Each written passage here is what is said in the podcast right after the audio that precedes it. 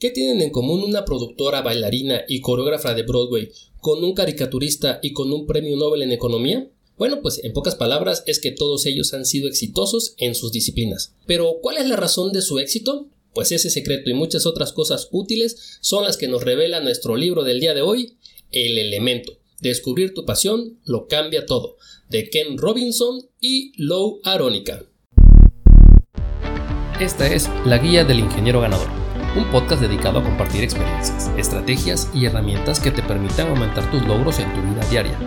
Nuestro objetivo es impactar positivamente en la vida de 100.000 ingenieros y con ello dejar de ser solo espectadores y convertirnos en protagonistas del rumbo de México.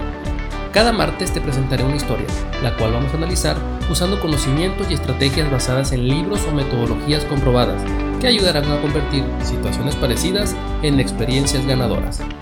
Comenzamos. Mis estimados ingenieros, bienvenidos al episodio número 16 de la Guía del Ingeniero Ganador. Soy Nicolás Montalvo y estoy muy contento de grabar este episodio después de varias semanas de estar en silencio. Y creo que no pude escoger un mejor libro para compartirles que este que les traigo el día de hoy.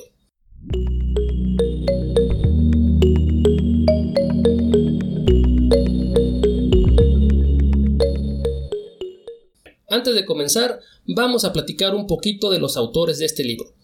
Ken Robinson.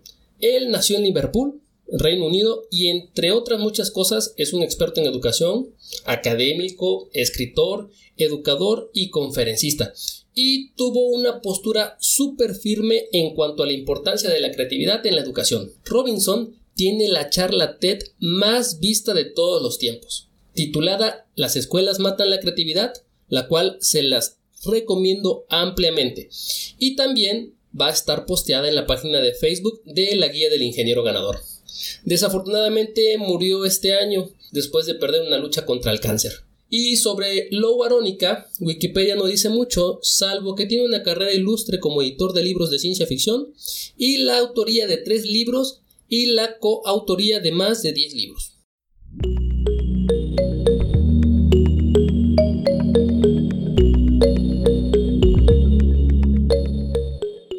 Ahora sí, ya hablando específicamente sobre el libro, les voy a platicar que no, esta vez no voy a seguir el orden natural del libro, es decir, no voy a ir capítulo 1, capítulo 2, capítulo 3 como lo he hecho en anteriores episodios.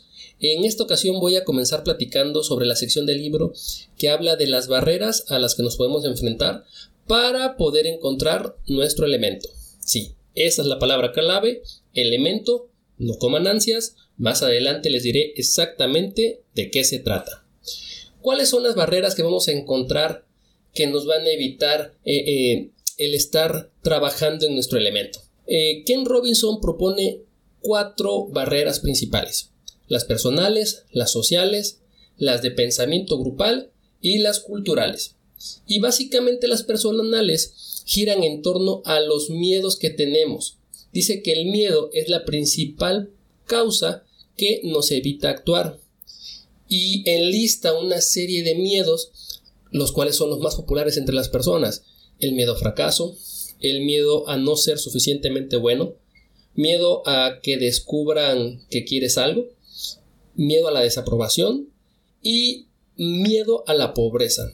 Y de hecho, de esta parte de, de los miedos es el próximo libro del cual les voy a estar hablando, eh, él hace la recomendación, ya lo tengo, ya estoy haciendo el resumen, se llama Aunque tenga miedo, hágalo igual.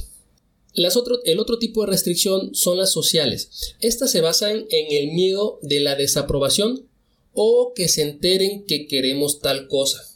Regularmente vamos a encontrar barreras dentro de nuestras propias familias o personas muy cercanas a nosotros. Y esto tiene que ver a que las razones regularmente son porque ellos creen que lo que ellos quieren es lo mejor para nosotros. Luego entramos a la parte del pensamiento grupal.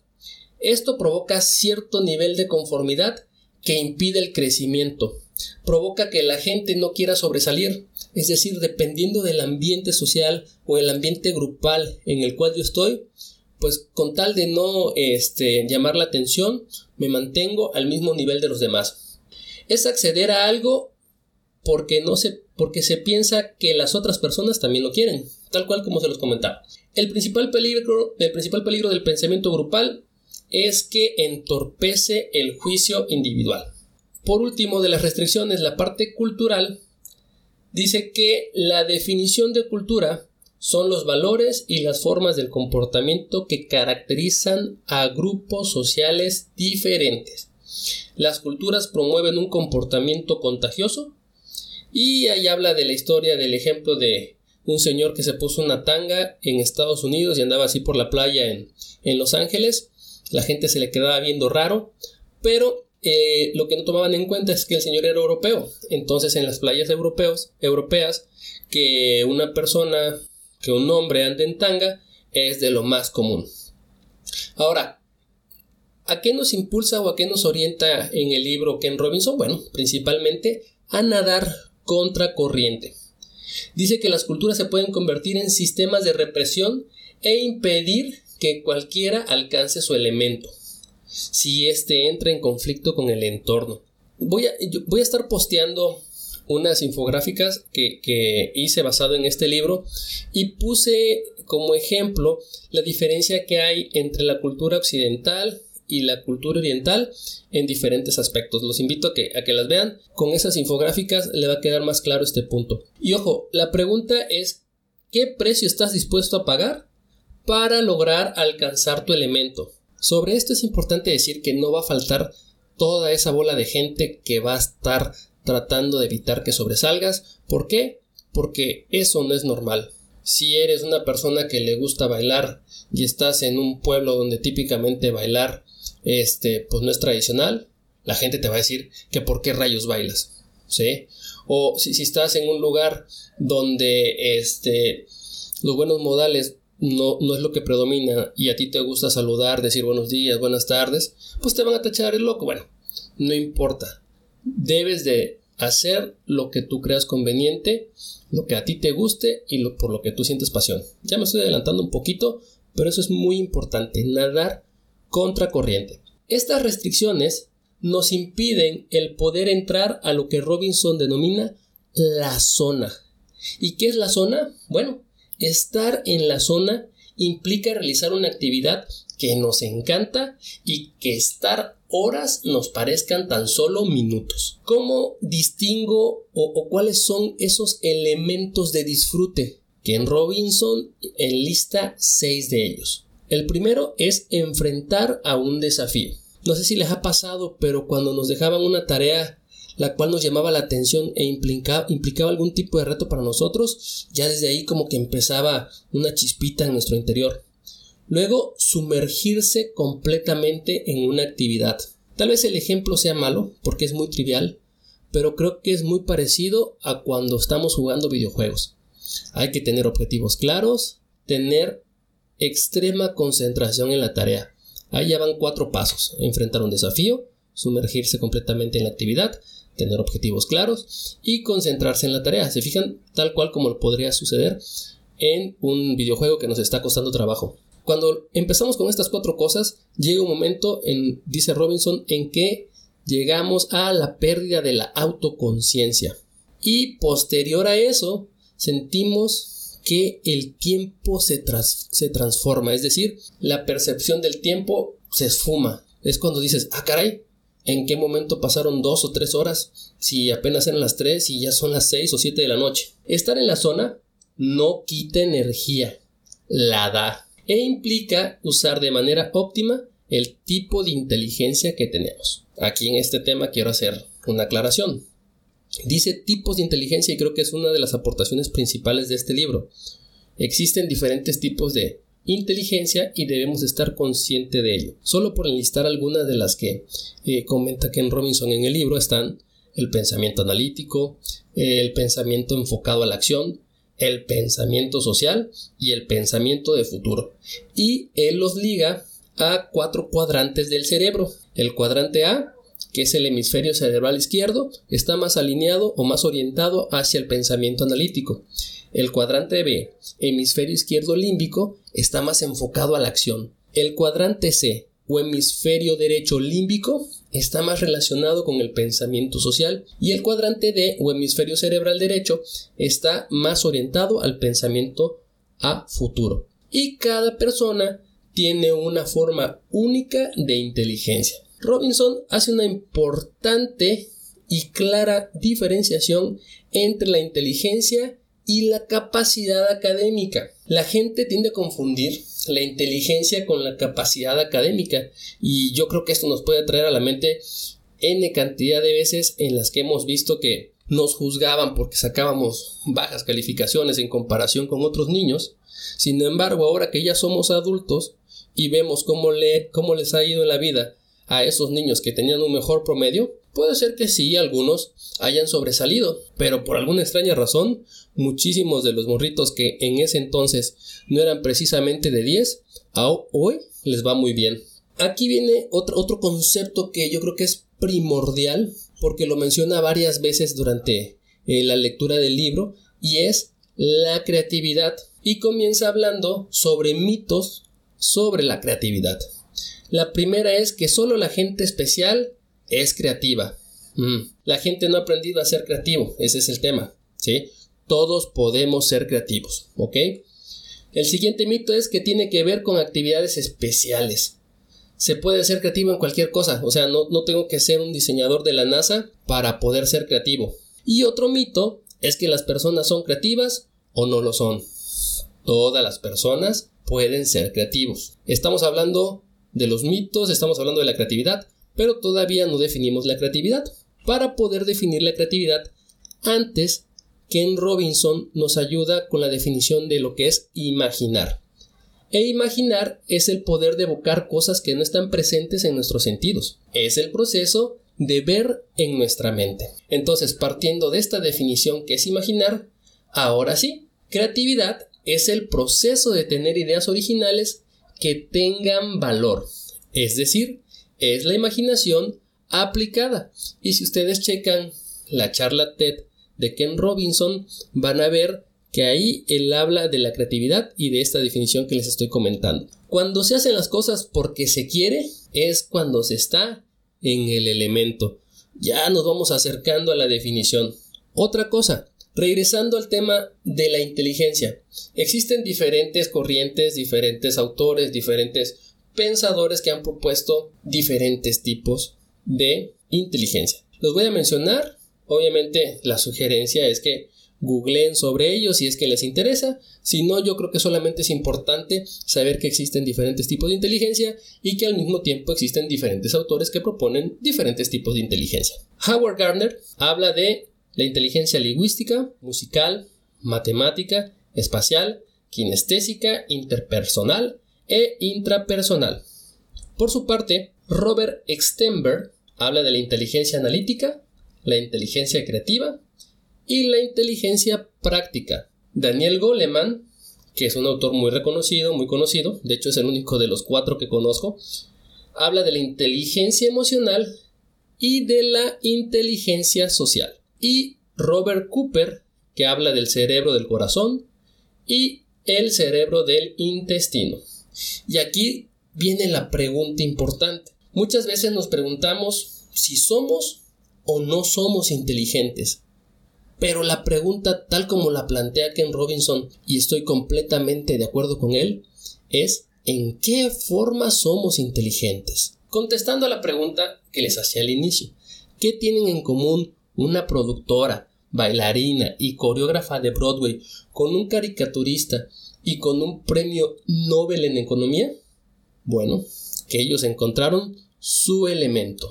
De acuerdo con Ken Robinson, todos nacemos con talentos naturales, pero a medida que vamos creciendo, olvidamos que los tenemos y los olvidamos porque muchas veces el sistema educativo en el cual estamos creciendo o en el sistema social o en el sistema colectivo en el que estamos se encargan de ir forzándonos a borrarnos de nuestros talentos si es que estos no están alineados a los académicos. E, e, esto a mí me, quedó más claro después de, de ver la charla TED, entonces se las recomiendo ampliamente. Y trae el caso de tres personas que tal vez solamente uno de ellos le suene o si conocen los tres, mis respetos, yo solamente conocía al segundo del cual les voy a hablar. Y el primero de ellos es pues una niña que no ponía atención en clase. Su mamá eh, estaba súper preocupada porque pues, no sabía lo que tenía. Estamos hablando de 1930 aproximadamente. Y esta niña resulta que pues era muy inquieta, no ponía atención y la llevaron con el psicólogo o con el doctor o como se le llamara en 1930 la persona que trataba esa condición y le dijo a la mamá de, esta, de este personaje que pusiera atención a qué sucedía cuando ella estaba sola. Y lo que notaron es que a ella le encantaba bailar. Esta niña de la que les estoy hablando se llama Gillian Lyne. Si no la conocen, bueno, ella junto con Andrew, Andrew Lou Weber han sido dos de los productores más exitosos en Broadway. Además, ella participó este, como bailarina solista en el grupo de ballet de Inglaterra y pues bueno, tiene una cantidad de reconocimientos, hoy en día es multimillonaria y es una persona muy exitosa. El siguiente caso es eh, el de eh, este personaje o, de este cuate que no era precisamente el mejor dibujante, pero le encantaba dibujar. Dibujar era su pasión. Entonces, un día haciendo sus garabatos, sus dibujos, eh, se, encontró con la persona adecuada, se encontró con la persona adecuada que le puso los argumentos adecuados a estas caricaturas y se dio cuenta de que lo que habían creado es algo fantástico, algo que hoy en día ya lleva más de 30 años en la televisión y me refiero a los Simpson. Este personaje del que les hablo, este caricaturista, es nada más y nada menos que Matt Groening, que encontró su elemento en el ser caricaturista. Y por último, tenemos a este cuate que pues entró de casualidad a la Universidad de Chicago porque pues era la que le quedaba más cerca y ahí estando ahí se dio cuenta de que tenía un amor especial, un amor extraordinario por los números. Entonces, este, este amor, esta pasión por las matemáticas fue lo que llevó a que Paul Samuelson ganara un premio Nobel en economía. Estas tres historias tienen en común que todos tuvieron éxito gracias a que encontraron aquello que se les daba bien y los entusiasmaba. El elemento, en resumen, es encontrar lo que te gusta hacer y hacerlo. Así de simple. ¿Por qué razón, si es tan sencillo, no nos encontramos muchas veces con el elemento o con nuestro elemento? Pues miren, hay tres cosas que Ken Robinson enlista en su libro y son la limitación en la comprensión del alcance de nuestras habilidades. Y esto tiene muchas veces que ver con el entorno en el que estamos. El ejemplo de la niña. Era una niña incomprendida porque era muy inquieta, pero realmente lo único que tenía que hacer era canalizar su energía bailando. Luego tenemos la limitación en la comprensión de cómo estas capacidades están conectadas. Los dibujos de Matt Groening tal vez por sí solos pues no eran tan bonitos, no eran tan artísticos, pero cuando se les ponía el mensaje correcto, se volvía un fenómeno o se vuelven un fenómeno social, tal como lo son los Simpson. Y por último, la limitación en la comprensión de que tenemos el potencial de crecer y cambiar. Y esta parte creo que es una de las cosas que más nos limita. Creemos que cuando ya llegamos a cierto nivel académico o ya llegamos a cierta edad o ya llegamos a cierto nivel de alguna habilidad, en ese momento ya llegamos a nuestro tope y dejamos de crecer. ¿Sí? Entonces, estas tres limitaciones hay que evitarlas. Esa, esa es la idea. El elemento tiene características principales y condiciones que nos van a permitir estar en él. Las características son la capacidad y la vocación. La capacidad es la facilidad natural para hacer las cosas. Y la vocación es sentir placer por hacerlo. Son dos cosas diferentes. Una cosa es, se me da, puedo hacerlo, y otra cosa es, siento que es lo correcto y es lo que tengo que hacer. Y por otro lado, están las condiciones para estar en el elemento, y tienen que ver con la actitud y la oportunidad. Y la actitud tiene que ver con el ángulo desde el cual nosotros vemos las cosas. Es nuestra disposición a la vida, es nuestro punto de vista, de nuestro punto de vista emocional, de acuerdo a lo que dice el libro. Y la oportunidad es la ocasión en que podemos aplicar nuestras aptitudes. De nada nos sirve ser muy capaces, tener la mejor actitud, si nuestra oportunidad nunca llega. Entonces, ¿Podemos decir que encontrar nuestro elemento es lo único que necesitamos para ser exitosos? Pues la respuesta es no. Si bien es cierto que ser bueno en algo y que nos apasione es imprescindible, pero no es suficiente. El elemento también es una cuestión de actitud. Y esto tiene que ver porque nos pueden pasar cosas buenas o cosas malas, pero la forma en cómo nosotros la interpretemos, como nosotros las afrontemos, es lo que va a diferenciar entre ser exitosos o no. Nuestra actitud ante los acontecimientos y ante nosotros mismos son fundamentales para poder vivir en nuestro elemento. Además, a menudo encontrar nuestro elemento requiere de la ayuda y orientación de otras personas. Y aquí es donde toma relevancia el rol de el mentor. Dice que el mentor tiene tres características que debe de cumplir. Un mentor debe de reconocer, debe de estimular y debe de facilitar, así como exigir. El reconocimiento es ayudar a dar forma e identificar lo que se necesita para llevar a una persona al elemento. Estimular es lograr que las personas se convenzan de que son capaces de lograr cosas que antes de conocer al mentor sencillamente hubieran parecido improbables o imposibles. Facilitar es ofrecer consejos y técnicas, básicamente allanar el camino, nos ayuda a aprender de los errores. Y exigir es esa parte de los mentores que empujan más allá de lo que se consideraría como nuestros propios límites. Básicamente eso es de lo que habla el libro. Déjenme les doy 5 puntos claves para llevar de este libro.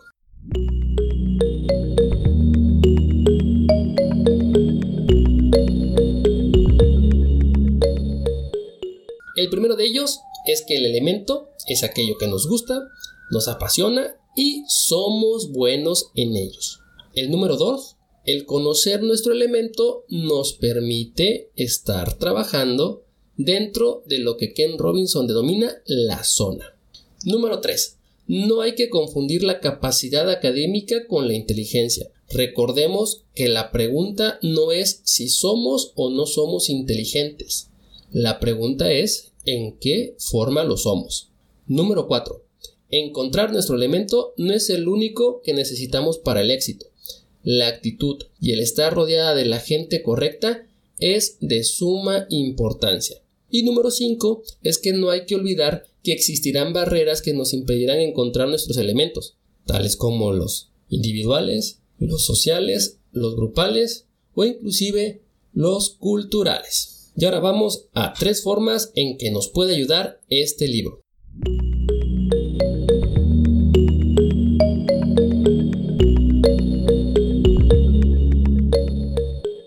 Número uno, este libro nos permite despertar y darle mayor importancia a intentar descubrir cuál es nuestro elemento, si es que todavía no lo sabemos. Y en el caso de que ya lo conozcamos, bueno, pues nos da la pauta para potencializarlo. Número 2. Nos ayuda a eliminar el paradigma de que si no tuvimos las mejores calificaciones durante nuestra etapa académica, estamos condenados al fracaso. Porque por el contrario, establece un nuevo paradigma en el que podemos ser exitosos en un número infinito de posibilidades. Y la tercera forma en que yo creo que puede ayudarnos es que nos permite darnos cuenta de las ventajas de tener un equipo de trabajo heterogéneo, es decir, de diferentes maneras de pensar y nos motiva a buscar las formas de aprovechar cada uno de los diferentes tipos de talento que tiene la gente con la que colaboramos.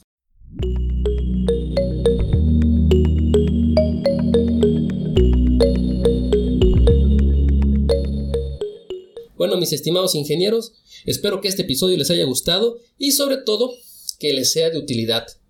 Ya saben que si quieren profundizar en el tema, los invito a que compren o consigan el libro. Es un libro que vale la pena. Y quiero invitarlos a que pasen y dejen sus comentarios en la página de Facebook de la guía del ingeniero ganador y que si dieron con este podcast de casualidad, le den seguir en Spotify o cualquiera de las plataformas en la cual lo encontraron, para que cada semana que publiquemos un episodio nuevo, pues el, el programita les avise. Pues no me queda más que agradecerles por llegar hasta aquí y pues nos escuchamos en el próximo episodio. Adeus mis ingenieros.